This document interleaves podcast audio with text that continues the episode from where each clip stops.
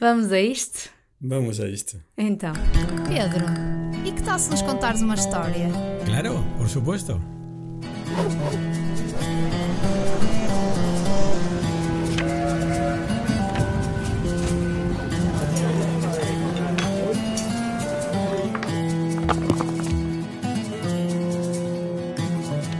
Começamos, Pedro, olá. Obrigada, mais uma vez. Vamos viajar outra vez, estou ansiosa por ver para onde nos levas hoje. Yo cuando llega este día disfruto mucho pensando a dónde vamos a ir Exato. y de qué vamos a hablar con Margarida.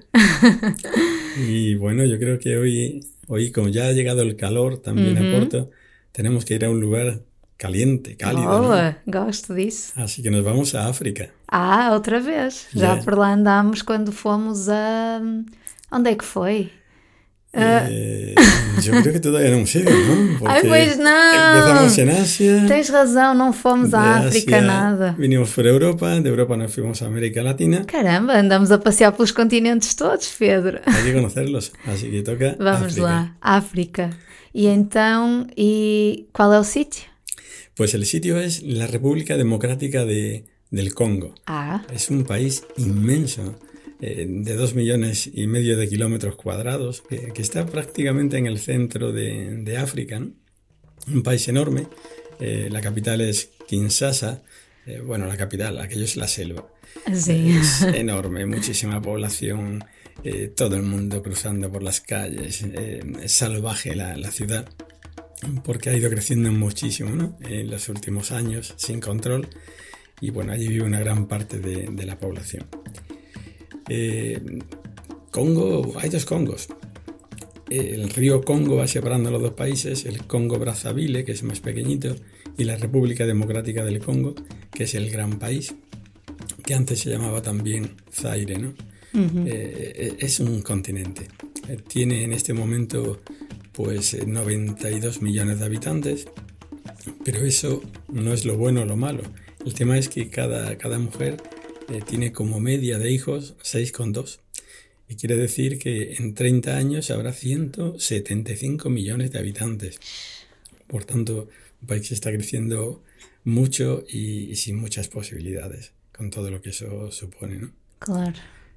Mm, No sé si conoces, es, es muy, es muy bonito, ¿no? es muy bonito porque, claro, está situado en el Ecuador y es todo, todo verde, es, es un país para ver, para Sí. ver, ¿no? Con, con un gran río que es un mar que, que lo atraviesa, que, que lo hace pues muy, muy fecundo. Entonces es un país que entra por los ojos. Muitos precioso. recursos. Muchos. A nivel de recursos eh, naturales es, es impresionante, eh, porque tiene para la minería, tiene, tiene oro, tiene plata, eh, tiene fosfatos, y precisamente por eso es un país en guerra, Pois. porque todos los países vecinos y las potencias extranjeras quieren una parte de- Claro. del botín, ¿no? E não só, se calhar, não é? Claro, as potências estrangeiras, como dizias. Sí, totalmente. Sabéis que era un país que dependía, fue colonizado por Bélgica, que lo mantuvo hasta 1960. ¿no? Y realmente costó, costó la independencia, digo costó, pues hablan de 5 a 10 millones de, de muertos, Pois. porque no querían, no querían soltar el rey Leopoldo de Bélgica esta colonia y la descolonización fue, fue complicada. ¿no? Lo peor, lo peor es que los, los políticos que asumieron el poder pues no han sabido dar continuidad, se han convertido en, en dictaduras y bueno, en Congo es un país eh, de momento bastante fallido con las posibilidades que tiene por la riqueza natural que, que hay en el país. E tu foste lá muitas vezes já? Ou Bueno, pues he tenido la suerte de ir dos veces. duas vezes? Dos veces, un mes y, y un mes. Ah, dois, Sí. um mês de cada vez, claro. Sí, sí. Y por eso sí, sí he podido conocer un poquito la, la situación. Eh, la última vez fue precisamente cuando empezaba la pandemia de- del COVID. Ah, sim. Eh, estábamos de visita, visité todo, todo el país, en donde están los redentoristas. Y bueno, terminamos el día 1 de marzo. El 2 de marzo llegamos a Roma. Y el fechado. 7 de marzo se cerró absolutamente todo, ¿no? Olha, e quero saber o que é que se come lá. Guau, guau, guau. Pues eh, se come bien, se come bien, tengo que decir.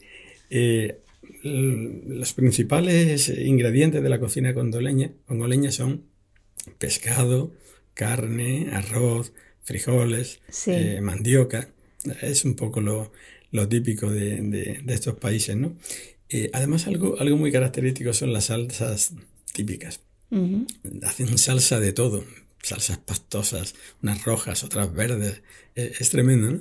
Que le dan un sabor. Que dá logo outro sabor. Mesmo aos, mes, os ingredientes que sejam os mesmos, mas dá-lhes logo outro sabor. Cambia todo. Claro. Pero bueno, el, el, plato típico y el que yo os recomiendo, porque ah. me encantó, era el, el muambe, ¿no? El muambe es, es un plato que hacen con, con un pollo eh, hecho de hojas de mandioca, pollo, sí. hojas de mandioca y además con un saborcito a aguacate, porque se da mucho. Le ponen aguacate y además va acompañado de, de arroz siempre y de plátanos. Ah. El plátano frito que sí. prepara. Bueno, te presentan ese plato. Y de verdad que entra ganas de comer. Caramba. Y, y, no solo entra ganas, sino que se come. Come. ¿Y a ropa como é que ela? Está siempre calor, ¿no es? Siempre, siempre hace calor. Entonces la ropa es, eh, es muy colorida. Es, es, una ropa muy, muy colorida. A mí, a mí me encanta, ¿no? Eh, son colores muy atrevidos, porque aquí llevamos colores suaves. No, no, allí le gusta un color que se vea. Pero no uno, una mezcla de, de colores. Entonces ellos mismos hacen sus tejidos, eh, sobre todo las, las, mujeres, que vas encontrando por las carreteras ahí colgados, ¿no? Ah, son, son tejidos de muchísimo color que de ese tejido que podrían poner en la mesa se hacen ellos su, su, traje, ¿no? Y, es muy interesante el tema del vestido allí, porque el día de fiesta ellos van a la celebración de la Eucaristía, donde sea, con el mejor traje. Ah. Increíble, van a lo mejor de la semana.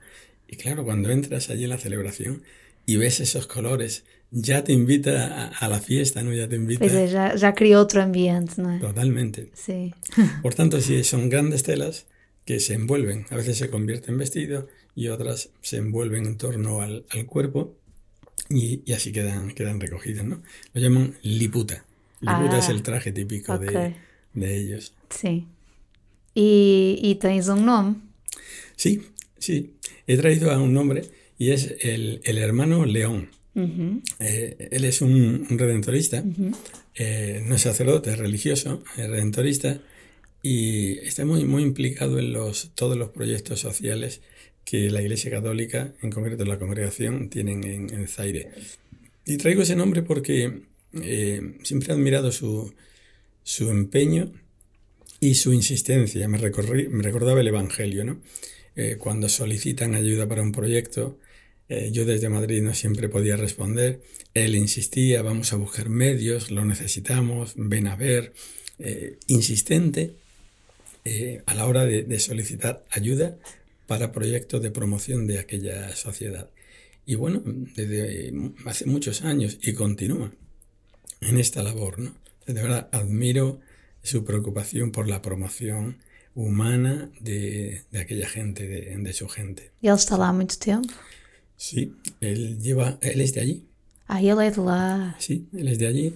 Entonces entró jovencito como redentorista, anda ahora por los 47 años. Y siempre así, con esa fuerza, lo va todo a frente. Totalmente, no para.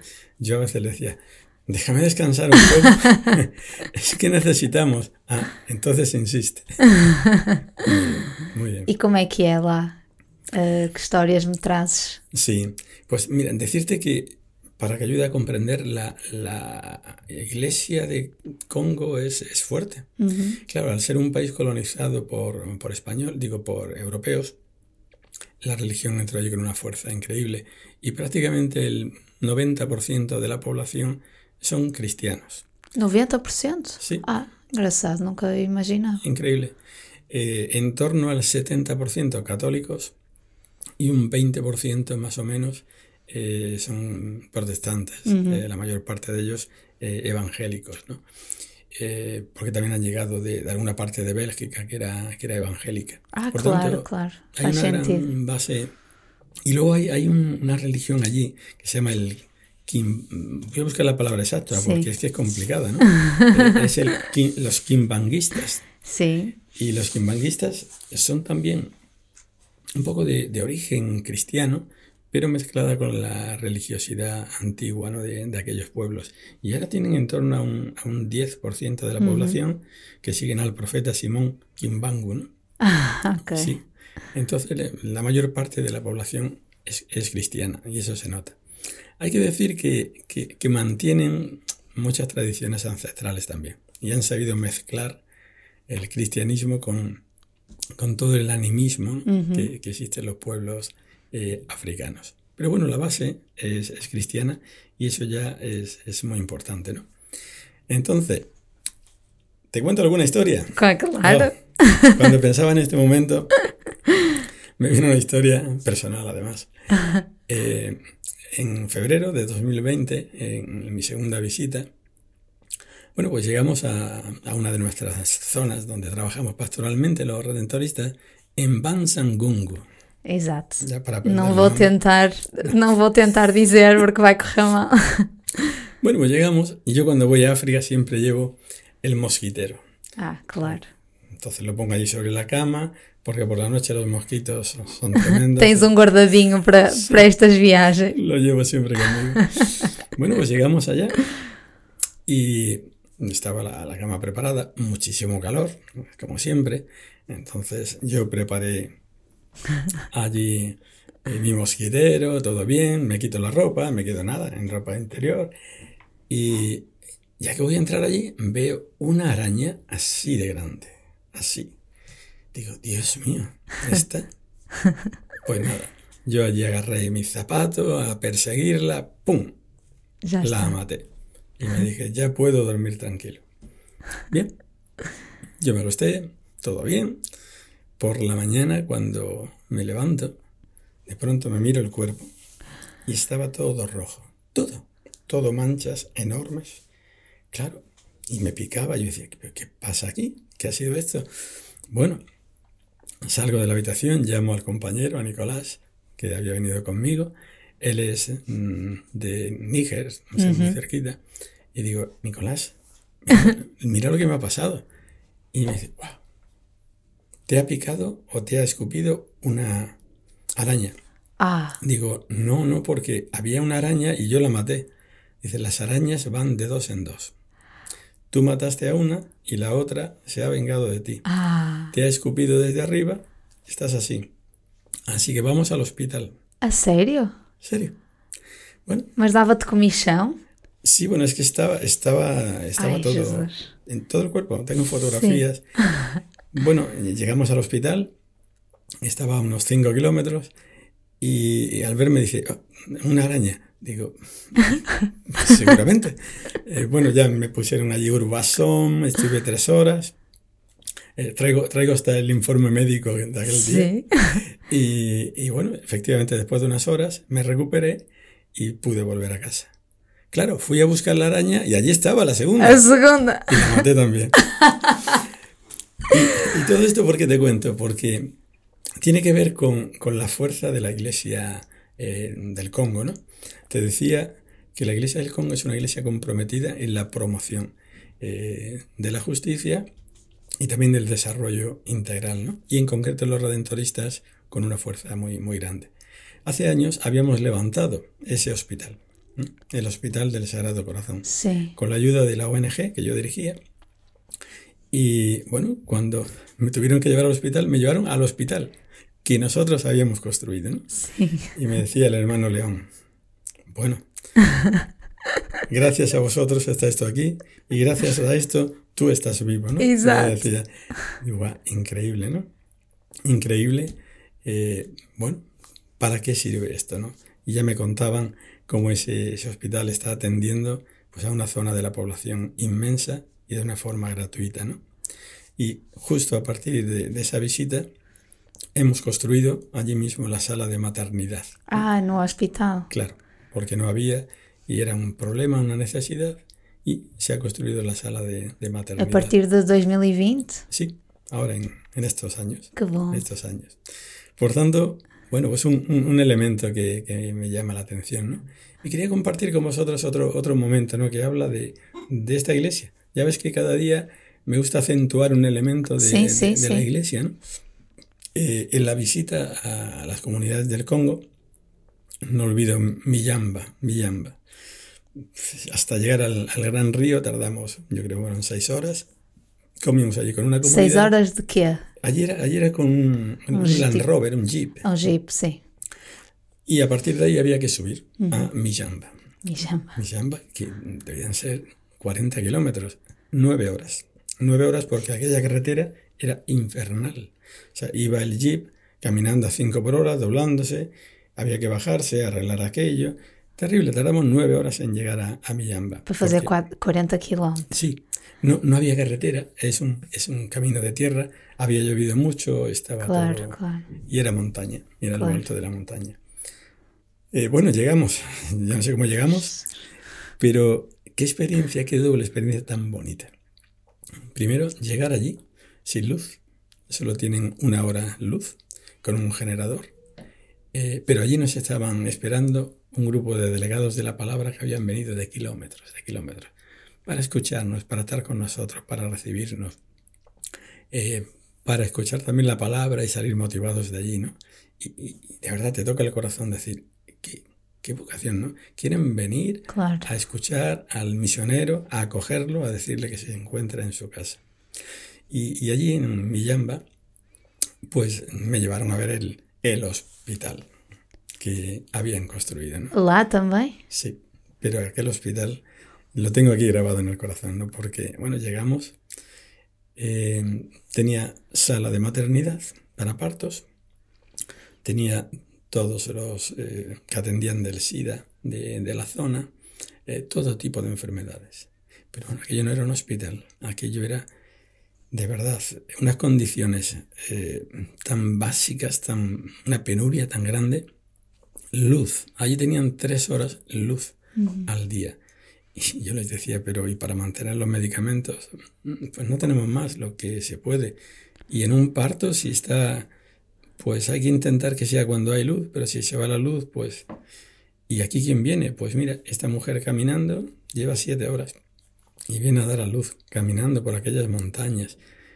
Y, y, claro, yo estaba sorprendido. Es lo único que hay en la zona. En 40 kilómetros a la redonda, este es el lugar. Y hacemos lo que, lo que podemos, ¿no? ¡Wow! Y, y con qué cariño allí la comunidad religiosa y los laicos que trabajaban en, en el proyecto atendían con los medios, que eran prácticamente ningunos, atendían. Y la gente venía. Ah, Yo les preguntaba, ¿no hay cerca? No, no hay cerca. Y donde hay, te cobran dinero y no Pues. podemos ir, ¿no? Bueno, pues ahí estaba la, la iglesia, ¿no? Ahí estaba la iglesia y ahí estaban los redentoristas para dar lo poquito que tenían, ¿no?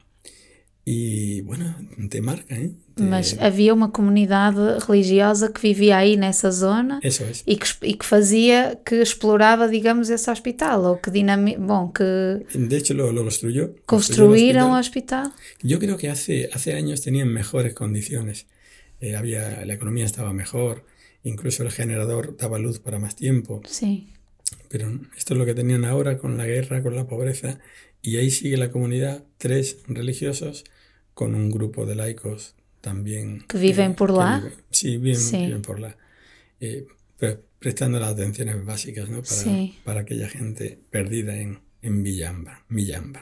Meu Así que, así que Margarida es de verdad de- de- del Congo la pobreza, la vitalidad, la alegría, pero sobre todo de la iglesia el estar promoviendo la, la justicia, ¿no? Y, Sí, y, sí. bueno, lo básico en medio de- del pueblo. Por eso la iglesia es, es querida, es muy querida. ¿no? Ent- claro, é isso. O que nós vamos vendo é que nestes sítios onde tu vais mostrando, de facto, faz uma diferença que, que outras que não há quem faça. E por isso as pessoas acabam por manter um, um carinho e uma ligação à igreja que nós, na nossa realidade, já não vemos porque é o oposto, não é? Totalmente. Aqui vemos uma igreja muito mais uh, indiferente, digamos, quase. Também sabemos, também há, claro, também há casos, não é todo, mas... Sí, pero de alguna manera, como ya el Estado ha ido asumiendo toda, en, en, nuestros países europeos todas las necesidades, como que nos hemos olvidado de que eso existe, ¿no? Y a lo mejor aquí en nuestra iglesia tenemos que volver a pensar, a lo mejor aquí esto está cubierto, pero en tantos lugares del mundo no está cubierto y hay sí, que seguir sí. ayudando. Sí, que no perdamos ese vínculo con los países en vía de desarrollo, por decir en vía de desarrollo, ¿no? que todavía necesitan de nosotros. Claro. Y la Iglesia ha ejercido ese papel y yo creo que tiene que seguir ejerciéndolo. ¿no? Sí. Así que, muy bien, cuando uno viene a estos lugares, pues Margarida viene renovado, reconfortado. Eh, verás alguna fotografía, cuando llegas allí los niños se te abrazan, quieren una foto, quieren tocarte, quieren que, que estés allí con ellos. ¿no? Claro. E, bueno, muy bien. Deve ser, devem ser sempre experiências assim muito difíceis e boas ao mesmo tempo, não é? Que Sim. com essa dualidade de ver o, o que há tanto o que há tanto para fazer, mas o bom que é aquilo que é feito e Totalmente. como as pessoas ficam tão Y el ritmo, al ritmo que se puede, porque no tienen los recursos que Sí, é deberían tener, pero estamos, ya la presencia es importante y se van solucionando problemas mm, de, de la gente, problemas reales para Claro, ellos. ¿no? claro, isso. Es una alegría sentirse allí, saberse iglesia y saberse hermanos de, de aquella gente, sí. Obrigada por nos levares até lá e por nos mostrares estas realidades que nós, de outra forma, como é que nós íamos saber que existia uma comunidade em Milhamba Millamba. que tinha assim um hospital e que é ajudante. Obrigada, Pedro. Una alegría compartir, recordar y compartir con vosotros estos Exato. momentos. Muito obrigada e continuamos o nosso caminho. Buen día. Pedro, e que tal se nos contares uma história? Claro, por supuesto.